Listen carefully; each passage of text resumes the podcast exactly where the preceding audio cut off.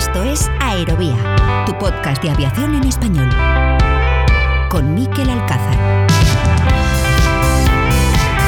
Saludos, ¿cómo están? Sean bienvenidos a un nuevo capítulo de Aerovía. Seguimos tachando las semanas del calendario. En esta ya estrenamos el undécimo mes del año, el penúltimo de este 2022, el de noviembre, lo que significa que en muy poco estaremos ya escuchando villancicos, haciendo balance del año y planteándonos los propósitos para el 2023. Encaramos, por tanto, la recta final de este 2022, el primer año de una cierta normalidad pospandémica. El invierno es la época más fría para el sector aéreo, ya lo saben, pero en estos tiempos de sobresaltos en los que nos ha tocado vivir, lo cierto es que la temperatura no parece que vaya a aflojar mucho, y no me refiero a lo meteorológico, sino a todo lo que está sucediendo en el sector. Este pasado verano, lo recordarán, reflexionábamos aquí sobre el difícil contexto económico, sobre la incertidumbre que generaba y que genera en el sector, difícil contexto, que es un peaje de la pandemia, no hay duda, pero que se está viendo agravado por la guerra de Ucrania y que tiene como uno de sus principales síntomas la inflación. La elevada inflación se mantiene y eso tensa mucho la cuerda en las negociaciones salariales entre empresas y trabajadores. En España, ya lo saben, la referencia la marcan para muchos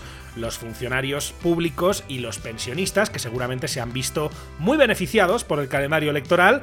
Este 2023 hay elecciones en España, hay elecciones autonómicas y municipales, también elecciones generales, y eso explica seguramente en buena parte la generosidad del gobierno al subir los sueldos públicos y revalorizar las pensiones. Tiene sentido, por tanto, que si a mi vecino le suben el sueldo un 9,5% en un contexto de alta inflación en el que todo cuesta cada vez más, yo también quiera una subida igual o superior, eso es lo que deben de estar pensando muchos trabajadores del sector. Lo que ocurre es que muchas empresas, y particularmente las del sector aéreo, no están para hacer grandes concesiones en estos temas y por eso, ahora que se acerca el final del año y en medio de las negociaciones salariales en numerosas compañías, la temperatura, como decía antes, sigue muy alta. Así que no sorprenden las huelgas como la de los tripulantes de cabina de Vueling, que reclaman un alza salarial del 13,4%, la ha convocado el sindicato Establa y se hará todos los viernes, domingos y lunes desde esta semana y hasta el 31 de enero. También hay paros convocados en todas las plantas de Airbus en España. Escuchamos al secretario general de UGT en Tablada, en Sevilla, Manuel Bazarot, y al presidente del comité de empresa de Airbus Tablada de Comisiones Obreras, Alfonso Mora. Son sonidos de Europa Press. Bueno, lo que, lo que se ha convocado desde el comité de empresa, del comité interempresa, eh, por lo tanto afecta a todos los centros de, España. Es una asamblea en paro en el día de hoy donde vamos a informar a todas las plantillas que los próximos 2, 3 y 4 del mes de noviembre vamos a realizar paros de, de 8 horas por turno, o sea, lo que sería paralizar la producción. Eh, es un momento que entendemos que es importante porque eh, es un puente, lo que supone que vamos a realizar un esfuerzo de tres días de paro, pero la producción la vamos a tener eh, parada durante nueve días. Entendemos que era oportuno darle una respuesta a la dirección contundente. Lo que hemos convocado a nivel interempresa, tanto Comisión Obrera como UGT, es una semana de huelga donde queremos paralizar y vamos a conseguirlo la actividad de Airbus en España y donde le pongamos esa prioridad a la multinacional eh, para negociar una revisión salarial justa que garantice el mantenimiento del poder adquisitivo. Vamos a tener que estar, por tanto, atentos a los temas laborales que pueden marcar estos próximos meses en el sector. Por ejemplo, continúa silenciosamente la negociación del tercer convenio colectivo de los controladores aéreos de Naire tras un verano de mucha tensión. En el caso de los pilotos, hablando del SEPLA, este noviembre es clave porque se celebran las elecciones de sus 16 secciones sindicales. En esto, como ya les contamos en verano, el clima varía mucho en función de cada compañía. En el caso de la aerolínea más importante para el SEPLA, en el caso de Iberia, estas elecciones van a llegar poco después del acuerdo entre el sindicato y la compañía, firmado hace apenas unos días, asuntos que, como les decía, van a ser noticia estas próximas semanas y sobre los que, por supuesto, estaremos pendientes aquí en Aerovía.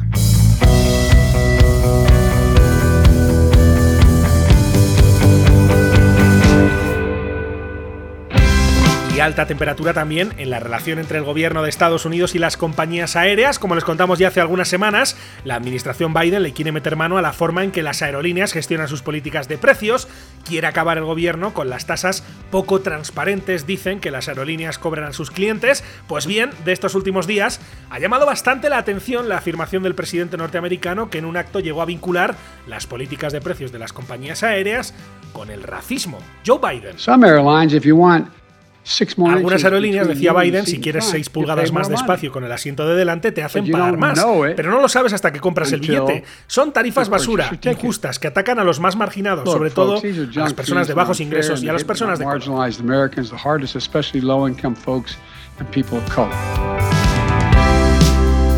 De estos últimos días también destacamos en esta portada varios sucesos, por ejemplo, el accidente de un avión apagafuegos italiano cuando trabajaba en la extinción de un incendio en Sicilia, en el que perdieron la vida sus dos ocupantes, y también sucesos de gran impacto mediático, pero en el que no hubo que lamentar pérdidas humanas, el del aterrizaje de emergencia de un 777 de American Airlines en Ezeiza, en Buenos Aires, con problemas en uno de sus motores, o el incidente, incidente serio de una 320 de LATAM Airlines que aterrizó en Asunción, en la capital de Paraguay, tras sufrir daños y turbulencia severa en una tormenta que recogieron sus pasajeros en varios vídeos viralizados. ¡Qué locura!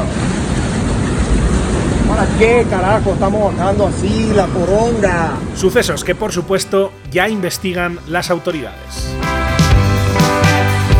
Y hoy en Aerovía hablamos sobre la nueva etapa que se abre en el Colegio Oficial de Ingenieros Aeronáuticos de España. Enseguida charlamos con su nuevo decano, con José Manuel Gese, con quien vamos a hablar sobre el presente y futuro del sector, sobre el presente y futuro de la profesión y también sobre el presente y futuro del colegio. Sobre todo esto y más hablamos a continuación en este capítulo que es el número 90 de Aerovía. Con la colaboración de hispaviación.es, aviación, drones y espacio por y para profesionales.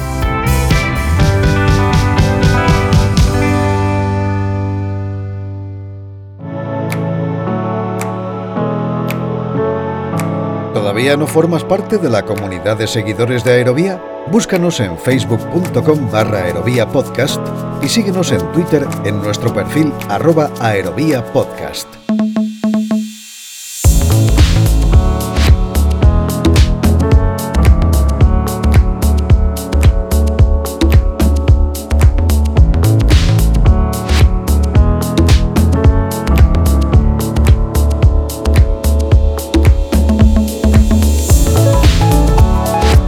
Ya una nueva página de Aerovía y lo hacemos hablando en esta ocasión de una de las instituciones del sector, el Colegio Oficial de Ingenieros Aeronáuticos de España, el COIAE, que acaba de estrenar nuevo liderazgo tras la salida de Estefanía Matesanz después de cumplir su mandato y la llegada de nuestro invitado en el día de hoy. Su nombre es José Manuel Gese, es el nuevo decano del COIAE, además de presidente de la Asociación de Ingenieros Aeronáuticos de España. Y le saludamos ya. Hola José Manuel, bienvenido a Aerovía. Hola, muy buenas. Eh, muchísimas gracias por darme la oportunidad de contar un poco cuáles son las ideas que voy a tener del colegio y encantado de charlar con vosotros. Por supuesto, encantado de saludarte, José Manuel. Primeras semanas ya en el cargo, eh, ¿cómo se siente eh, la vuelta, digamos, al... No, nunca te fuiste, ¿no? Del colegio, evidentemente, porque además había sido, había sido vocal, pero ¿cómo te sientes ahora en primera línea otra vez? Sí, bueno, como decías, la verdad es que estos últimos cuatro años fui vocal de la Junta, con lo cual, bueno, pues he participado de, de, de todo el desarrollo que ha tenido el colegio en estos últimos cuatro años, que han sido muy buenos. Yo creo que la, la dirección de Estefanía ha sido muy buena, muy favorable para el colegio y para los asociados. Y bueno, pues el, el cambio es menos brusco que si llegaras de, de primeras. Mm. Eh, eh, la verdad es que, lógicamente, en las cosas que están ahora en marcha, he participado en apoyándolas en la Junta de Gobierno cuando se han presentado. Eh, tengo más o menos ideas bastante parecidas a las que se están barajando estos últimos cuatro años y eh, bueno, pues ya digo que el salto no ha sido eh, brusco. ¿eh? También hay una cosa, desde luego, que tengo que agradecer a, a Fanny y a la anterior decana, que es que, bueno, no ha dejado ningún muerto en el armario, no ha dejado ningún cajón cerrado de estos que abres y salen bichos y por lo tanto, pues eso también es, es muy de agradecer porque realmente facilita muchísimo la transición. Uh -huh. Normalmente, José Manuel, cuando cuando entrevistamos a cargos que se estrenan, la primera pregunta suele ser sobre la votación, sobre cómo ha sido el final de la carrera, en este caso candidato único. Uh -huh. eh, me imagino que eso ya también envía un mensaje, ¿no? De, sí. de cuál es un poco el, el, ambiente que hay ahora mismo en el colegio. Efectivamente, ahí el, en este caso no, no, no, he tenido oposición, lo cual, eh, bueno, por un lado evidentemente es estupendo, por otro lado no es tan bueno. Eh, ahí depende de, de quien en, en, broma mis amigos me dicen que es que soy tan bueno que nadie se ha querido presentar. Eh, para, para, hacer mi oposición y los eh, no tan amigos me dicen, hombre, esto de que haya salido sin que haya otra candidatura a la cual hayamos tenido oportunidad de votar, pues no está tan bien. Y yo me participo quizá más de esta segunda. A mí me hubiera gustado que hubiera habido otras candidaturas en que pudiéramos haber contrastado ideas y que pudiéramos, eh, de alguna forma, los, los, colegiados, los asociados, pudieran haber tomado una decisión en función de lo que se, cada uno de nosotros ofrecemos. Uh -huh. La realidad es que el, no ha sido así y en este caso, pues se puede decir que la, que la elección ha sido por unanimidad. ¿eh? Y yo me quedo, claro, con la, con la primera parte, aunque considero que la segunda me hubiera gustado más, pero la primera parte es como te deja más tranquilo. ¿eh? Dice, oye, la candidatura que se presentaba era suficientemente sólida como para que nadie tuviera intención o interés en presentarse. Claro. lo, que ocurre es que, claro, ponerse en primera línea quita tiempo, ¿no? Y es un compromiso que quizá no todo el mundo tiene eh, o la capacidad o las ganas de, bueno, de, decidirse a, a, poner en primera línea de una institución como el COIAE, ¿no? Que tiene también, que demanda mucho tiempo, ¿no? Sí, sí, efectivamente. El, eh, trabajo es un trabajo que es a veces difícil de compatibilizar con un trabajo normal.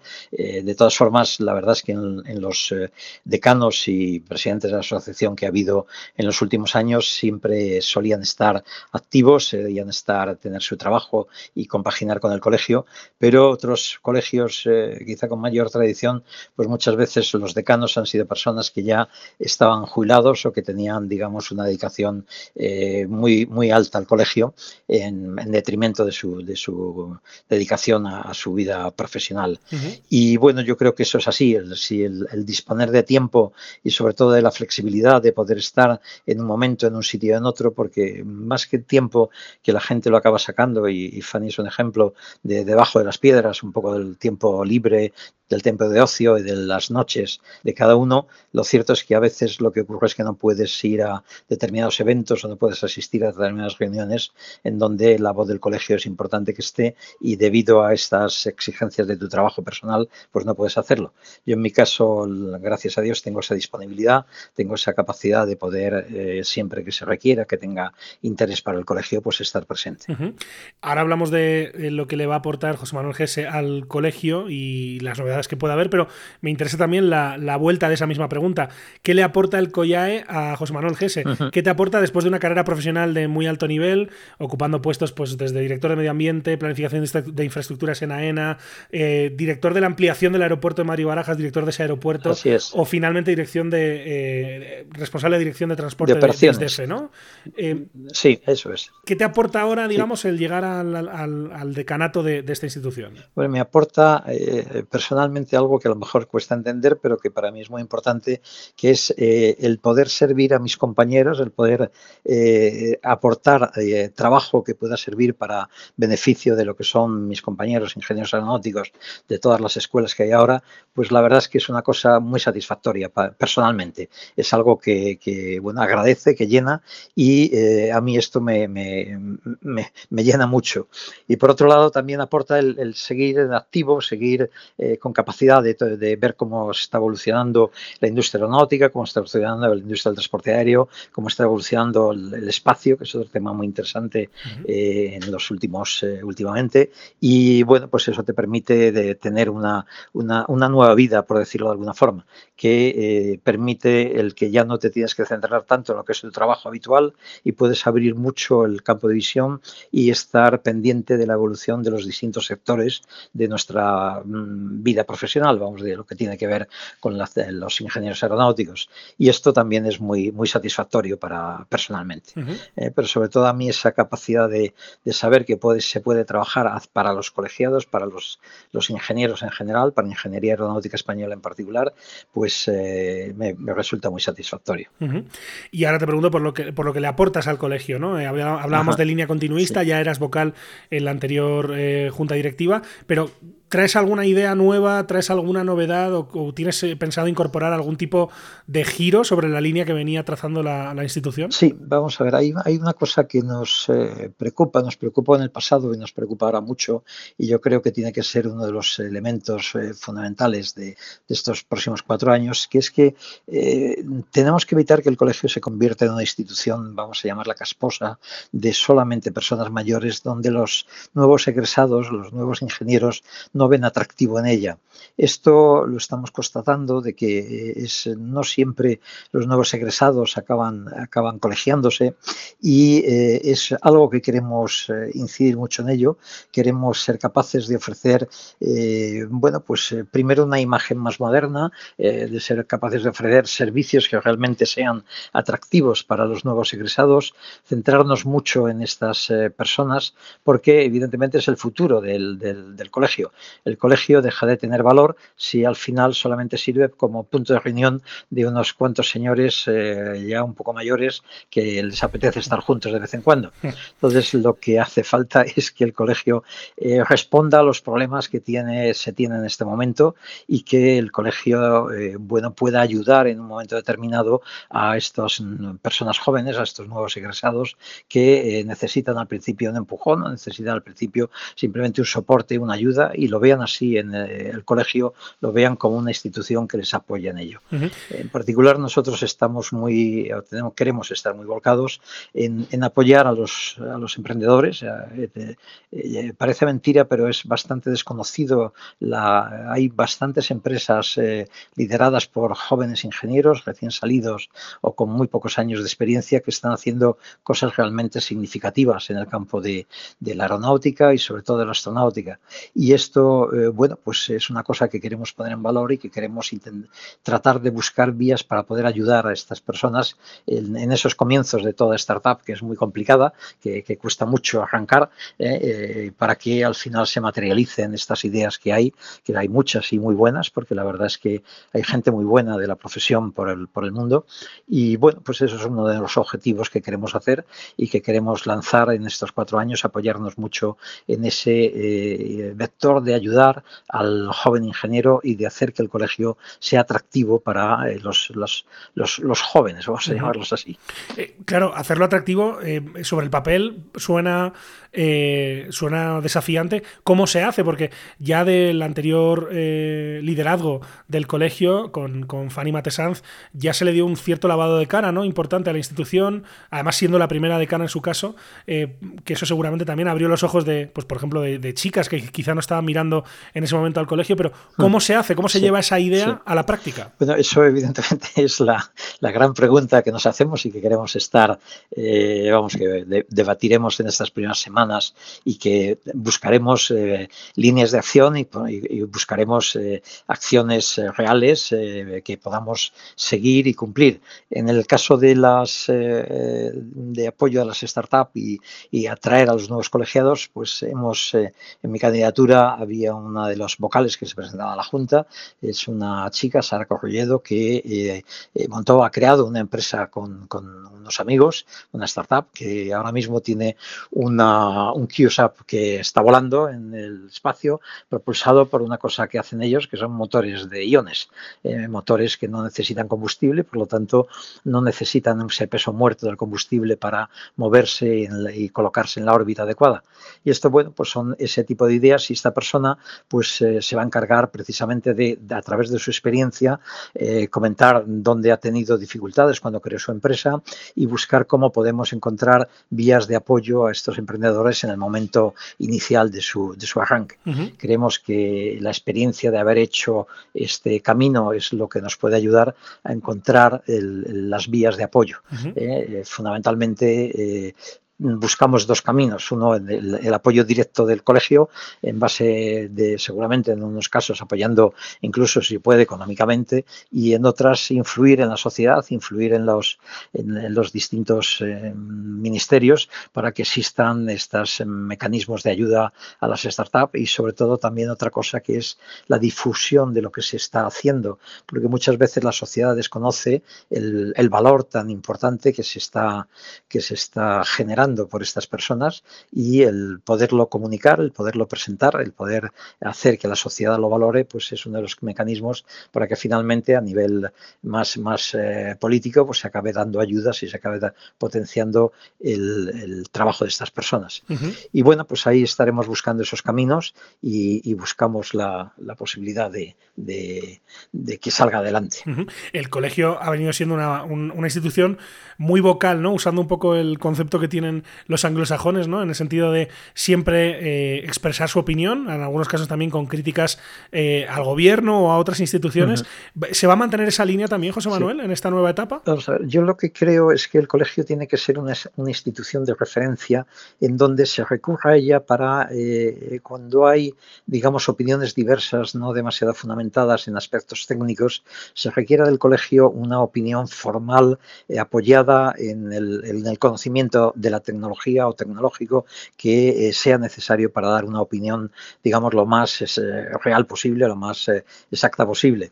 Yo no creo que el colegio deba participar en, en opiniones, es decir, no creo que deba de decir si está a favor de una cosa o de otra cosa o de la contraria, como suele ser habitualmente los debates políticos. Yo creo que lo que hay que hacer es eh, poner eh, encima de la mesa las cosas incuestionables que tienen que ver con las realidades técnicas. Eh. muchas veces, bueno, pues hay veces que se habla de cosas y se habla de cosas con intenciones de que se busca una, un determinado resultado y lo que no debe hacer el colegio es, eh, digamos, apoyar estas eh, opiniones, eh, digamos, partidistas en donde tú puedes estar de un lado o de otro y que seguramente ambas son posibles, no necesariamente imposibles, pero el colegio no debe entrar en eso. Tiene que ser institución de referencia mm. en donde a través de sus colegiados, a través del conocimiento de sus colegiados, se puedan elaborar o puedan dar opiniones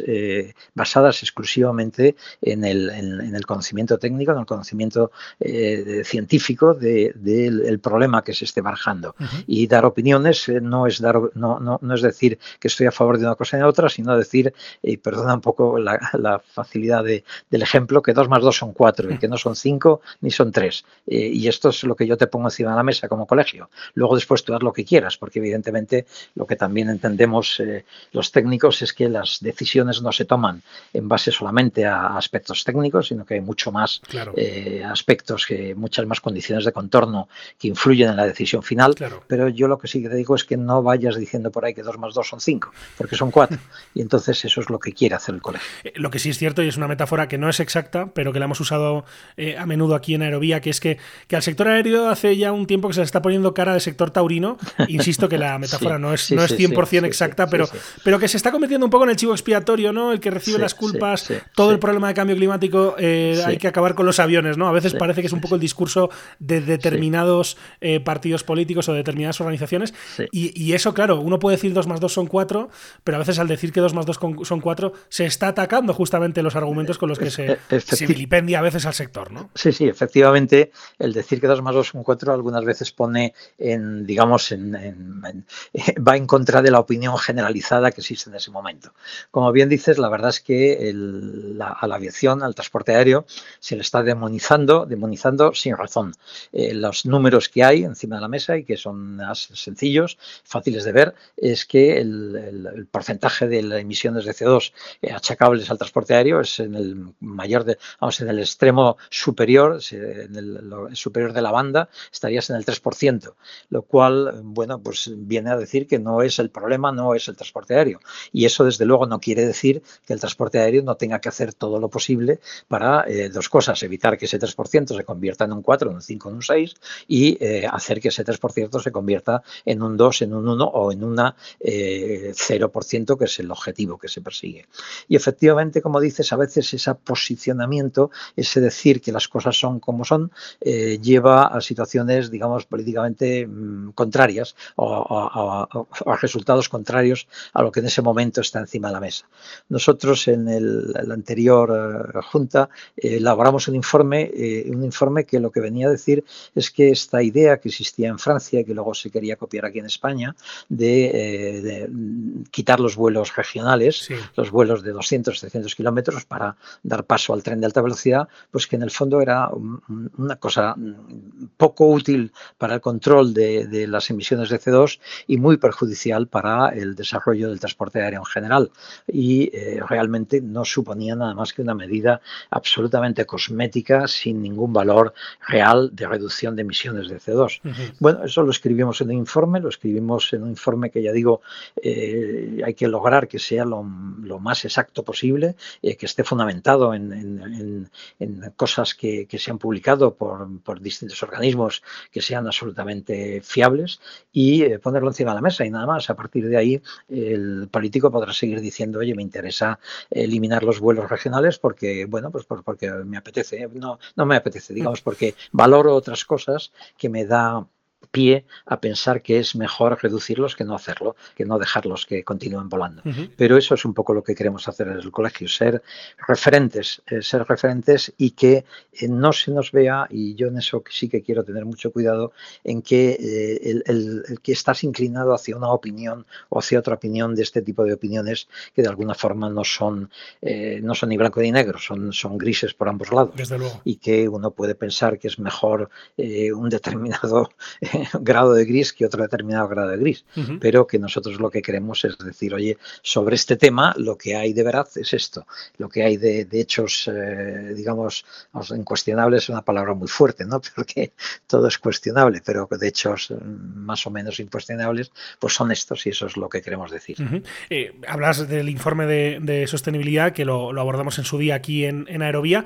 Lo cierto es que al final parece que hay una agenda política, ¿no? Y que se puede combatir de muchas maneras, ¿no? Y, sin duda un poco la aproximación más didáctica, divulgativa, pues ayuda, pero que de igual manera eh, esa batalla, digamos, eh, política, de ideas, también se está, por ejemplo, jugando en los medios de comunicación y, no sé si estás de acuerdo conmigo, José Manuel, en que el sector ahí de momento parte en una situación de desventaja. Estoy totalmente de acuerdo que en este momento el sector está en una situación de desventaja. Eh, la idea, eh, digamos, eh, generalizada que existe es que el transporte aéreo emite mucho CO2 y que es un gran contaminador y que realmente habría que eliminar los vuelos.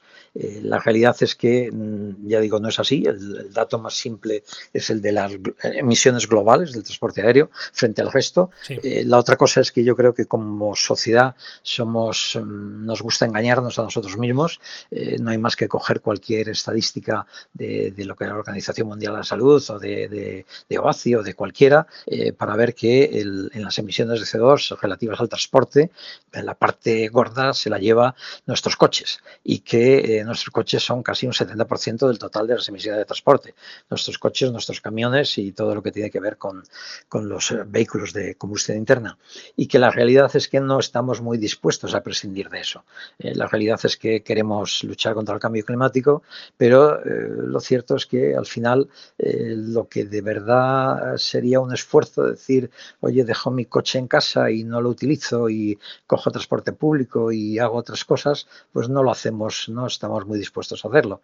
Y en cambio, si nos gusta hacer el, demonizar algo que habitualmente no lo usamos y que por lo tanto podemos decir aquello de, sí, oye, que se elimine esto porque esto es muy malo y así el, mundo va a mejorar. El mundo no va a mejorar por eso.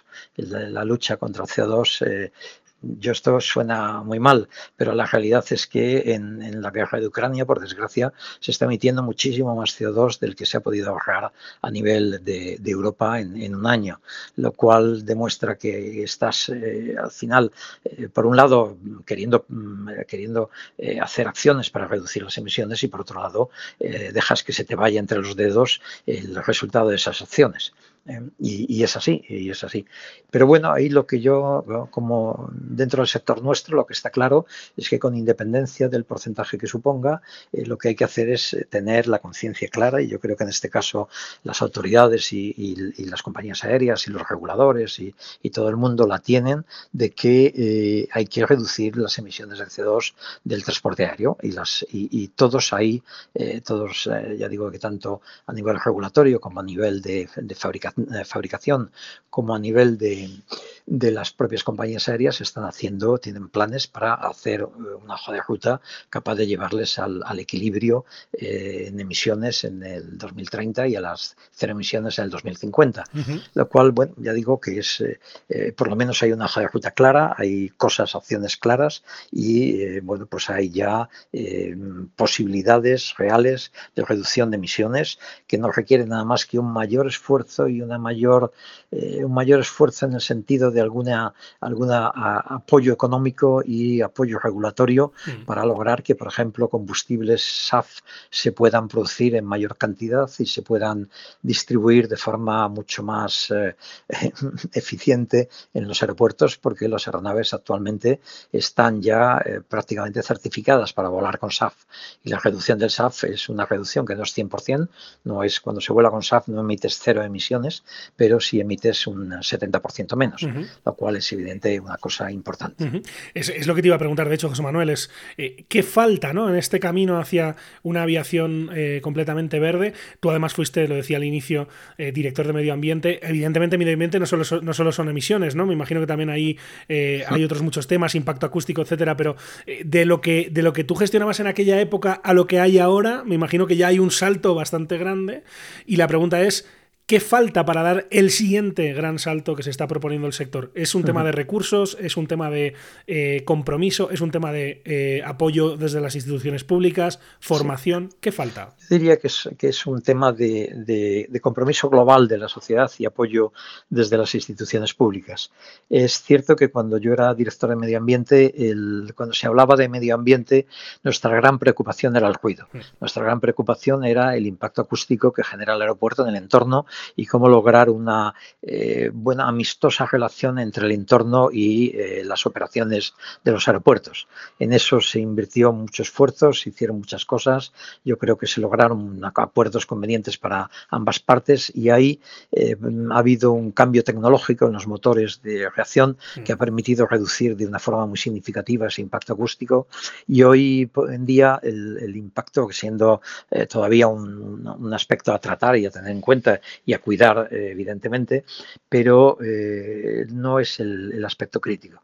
El aspecto crítico es la emisiones de CO2, es el, mm, tema que tiene que ver con, el cambio climático y con una particularidad, que es que desde el punto de vista del transporte aéreo, a veces se olvida de que cuando la aeronave está en tierra y los aeropuertos, ahí no es el CO2 el que el perjudicial, sino son los NOx, los óxidos de nitrógeno, que eh, al igual que en las ciudades se emiten de un porcentaje mayor y generan un impacto en el entorno eh, más desfavorable que el propio CO2 que tiene, digamos, aspecto más eh, eh, de mayor riesgo en los vuelos de larga distancia y en los vuelos, en los vuelos ya en el crucero de la aeronave.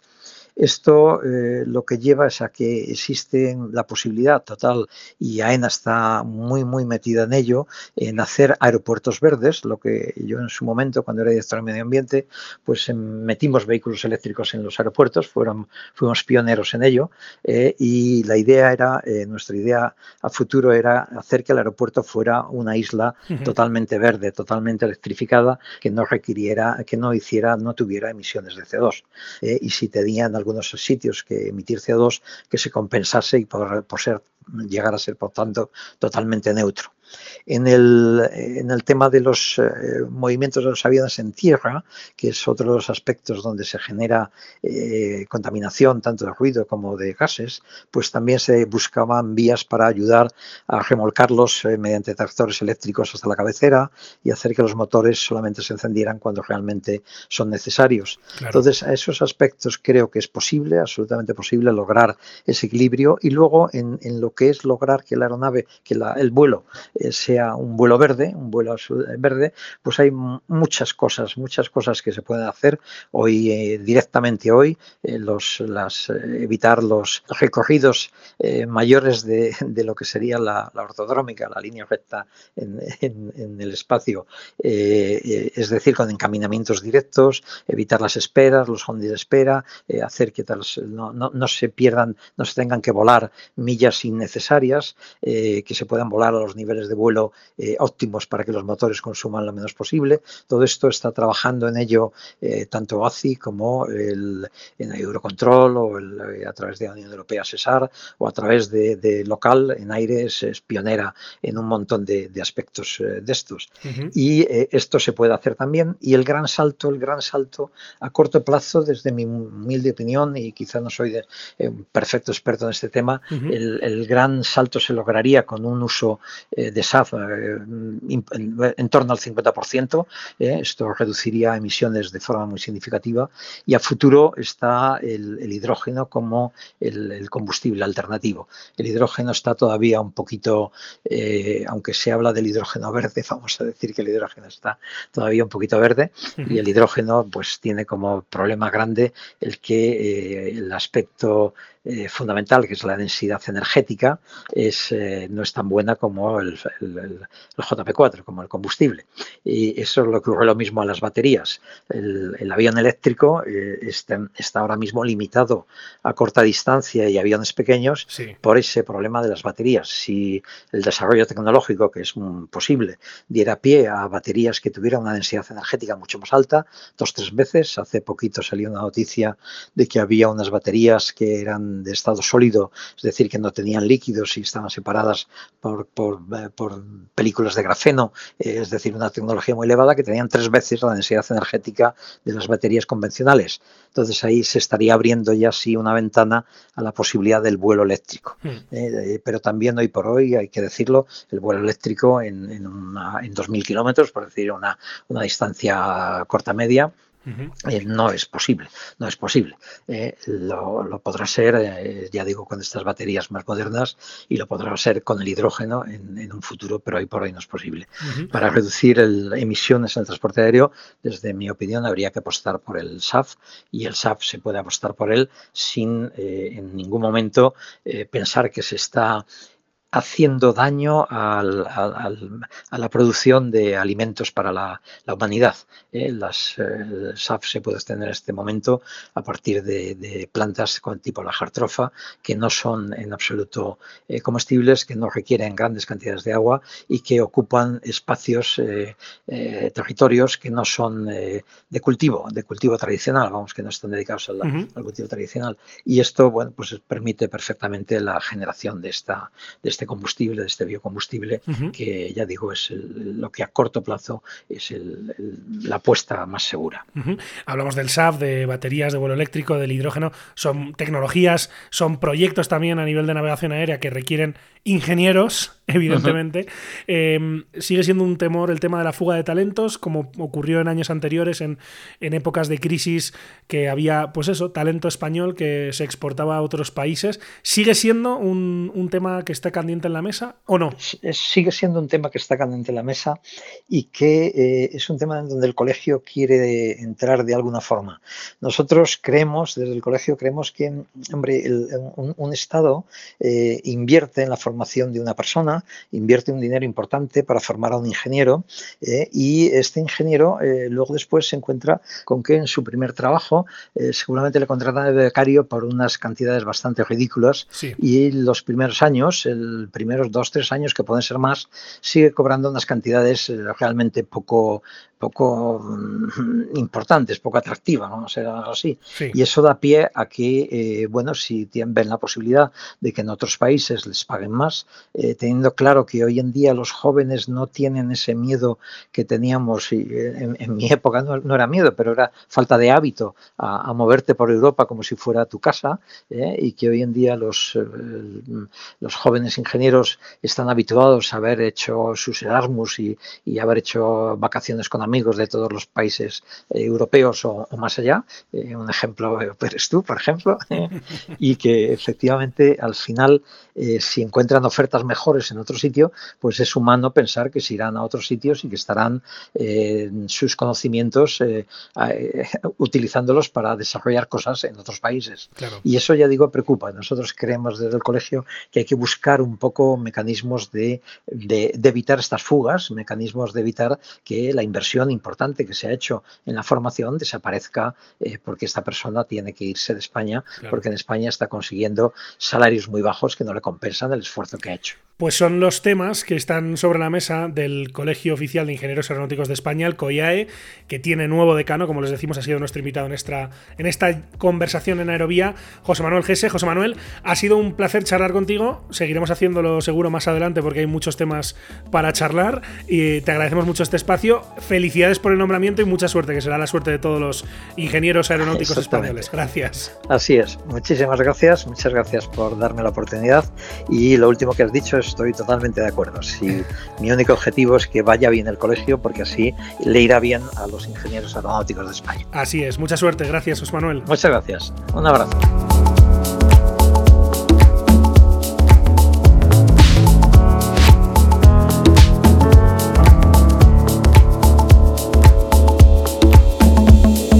Así llegamos al final de este capítulo en Aerovía. El próximo lunes, si nada lo impide, si no me vuelvo a quedar afónico, nos encontramos puntualmente de nuevo con ustedes. Mientras tanto, recuerden que pueden encontrarnos en hispaviación.es, en www.aerovía.net, así como en facebook.com barra aerovía podcast, en los perfiles en las redes sociales de Hispaviación y también en Twitter, en nuestro perfil Aerovía Podcast. Además, como siempre, les invitamos a suscribirse en cualquiera de las principales plataformas en las que se puede escuchar Aerovía. Estamos en todas las importantes, en Spotify, en Evox, en Apple Podcast, en TuneIn, en Podbean.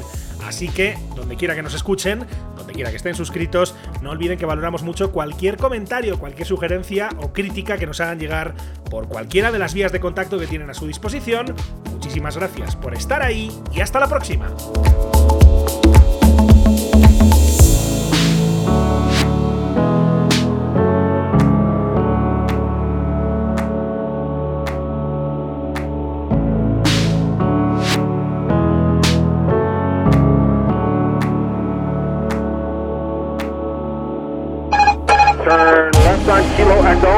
Cada lunes, un nuevo capítulo de Aerovía llega a tu plataforma favorita.